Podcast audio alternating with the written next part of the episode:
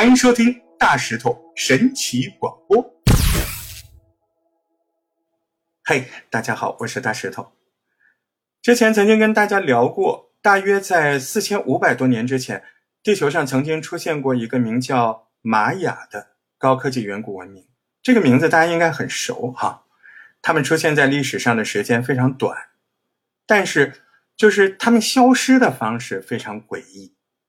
话说是在公元一千三百多年前的某一天，这个拥有高度发达的高科技远古文明，竟然是在没有任何灾难的前提之下瞬间消失了，仅仅留下非常少的玛雅人没有离开。而且比较可惜的是，由于现在年代也比较久远，以至于这批留下的玛雅人也不知道当年祖先们究竟是为了什么消失。不过呢。现在却有越来越多的人开始相信玛雅文明不是消失，而是离开。一些学者甚至就此还拿出了科学根据，试图告诉大家，在我们人类看到的这个自然的表象之下，很有可能隐藏着一个人类还不知道的神秘窗口。著名的学者大卫·维尔科克他就说。他说，当年玛雅人很有可能就是运用了高超的天文历法，提前算出了窗口开启的时间，并且在对的时间、对的地点离开了地球。他说的这个窗口，应该就是平行空间的窗口吧？也就是说，如果这些说法都是真的，那么随着时间空间的推移，这些窗口还是会不断出现，不是吗？而当窗口无预警的出现的时候，这窗口附近的人事物很有可能就会就瞬间被转移到另一个时空。就比较有趣的是，就是在玛雅人神秘消失的两百多年后，有一座非常靠近玛雅的岛屿，这座岛屿竟然也发生了难以解释的集体失踪事件。重点是什么呢？当人们登到这个岛上去看的时候，岛上这个事物都处在非常良好的状态，一些贵重的物品也都还保留在家里，甚至能找到新鲜的食物。只是呢，呃，本原本享用这些食物的人早就不见了，这不禁让人怀疑：难道我们看到的电影里面演的那些什么星际之门呢？它是真实存在的吗？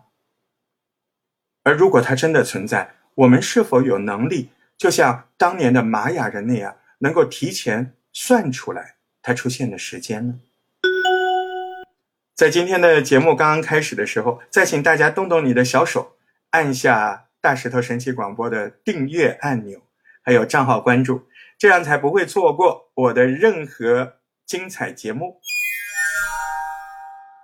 今天我们要聊的是。困扰欧洲四百多年的集体消失案例——失落的罗阿诺克岛。呃，话说在十六世纪末期，当时的世界几大强国已经逐渐将眼光投向哪？美洲大陆。这是一块新发现的大陆，更是欧洲列强眼中的一块大肥肉，一块大饼。啊，这样的大饼，看在当时英格兰女王伊丽莎白一世，看在她的眼里。那是自然不会错过的。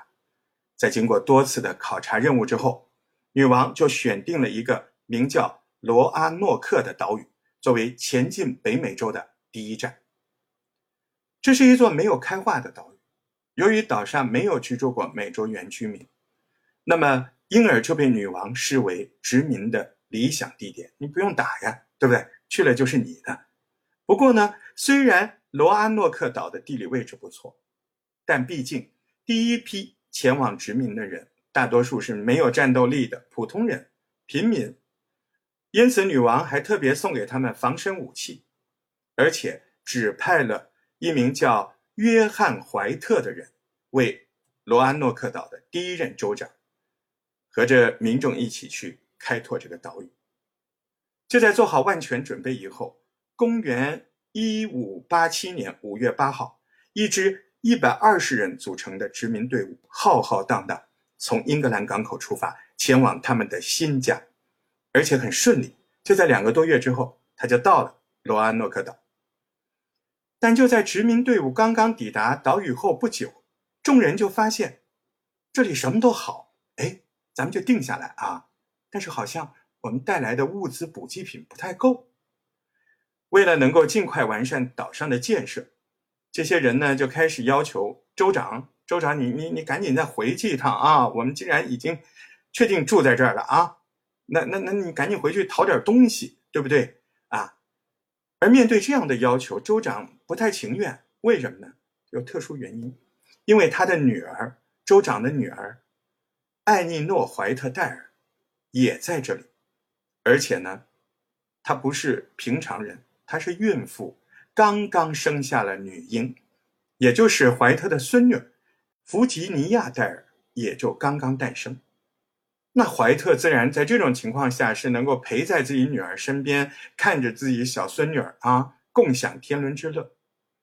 但后来大家强烈要求怀特，你毕竟是州长嘛，对不对？经不住大家请求，于是就在抵达岛屿后的一个月，也就是公元一五八七年。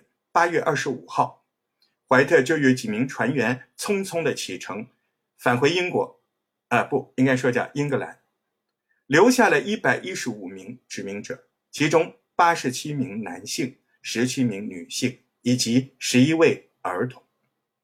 原本这个怀特州长还在想，这一趟来回大不了也不就是几个月的事情啊，但他万万没有想到，这竟然是他最后一次见到自己的。女儿还有孙女，那到底是怎么回事呢？呃，话说在这个公元一五八七年十一月，就在怀特刚刚返回英格兰不久，西班牙就开始挑事儿，要对英格兰做出一些挑衅的行动。眼看就要打仗了，战事一触即发，这个女王伊丽莎白一世呢，就下了一道指令。什么样的指令呢？就是英格兰境内。所有可以用的船只都必须要配合国家的调度，以防范随时都有可能呃来进攻的这个西班牙舰队。当然了，这其中当然包括怀特的船只了。所以这个事情呢，一直就是三年之后，怀特才终于取到了可以出海航行的许可证。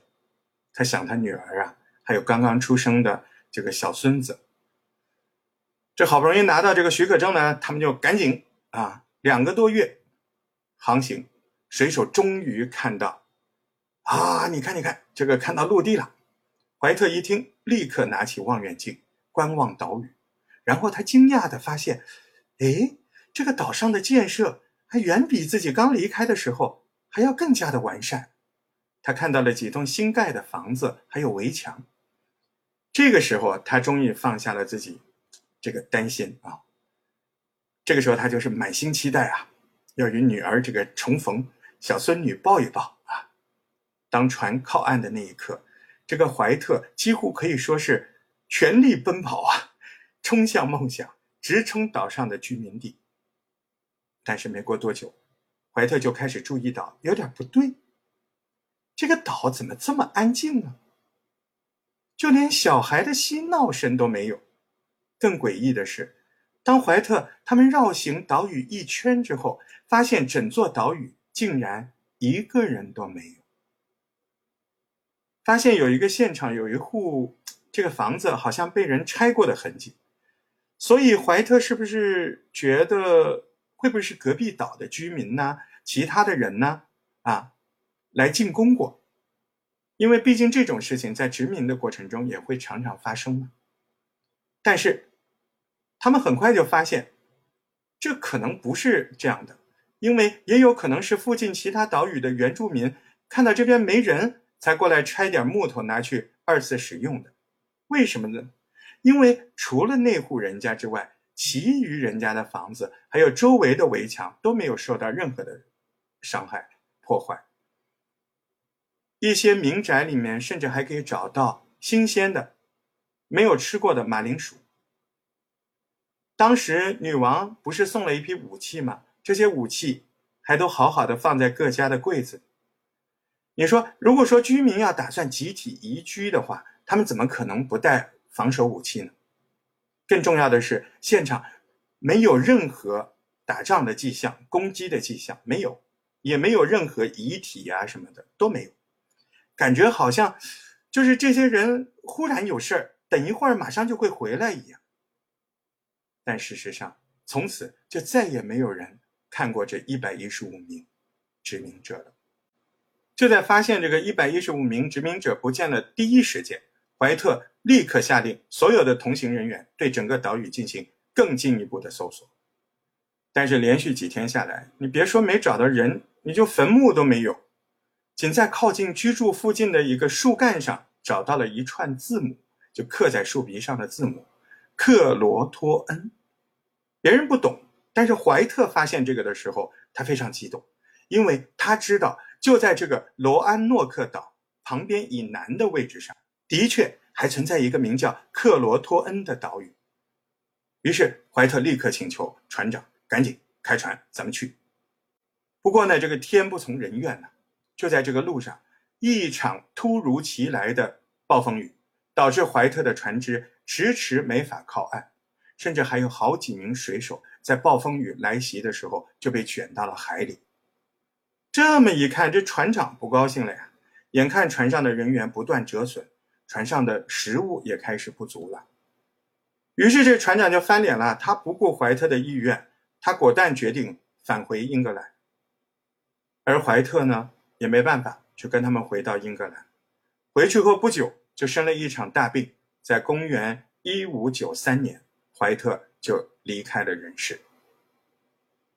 虽然怀特过世了，但对于罗安诺克殖民者的调查并没有随着怀特的死就结束了。大家还记着这个事儿呢。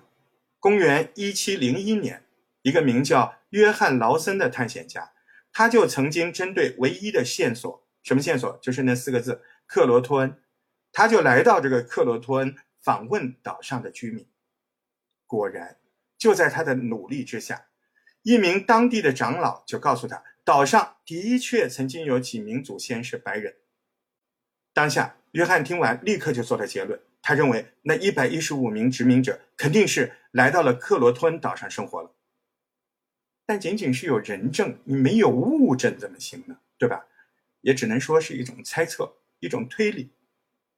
一直到三百多年后，公元二零一五年。一群科学家根据这条线索，重新回到克罗托恩岛进行调查。经过好几个月的挖掘，他们终于发现了几个符合16世纪英国风格的器皿，还有一把剑。当媒体报告这则消息的时候，所有的人都认为：好，这下有物证了哈！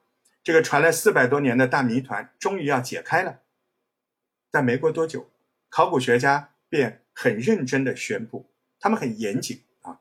根据他们的研究，这批文物是产自公元一千七百年之后，并不属于一千五百八十七年那批消失的殖民者所有。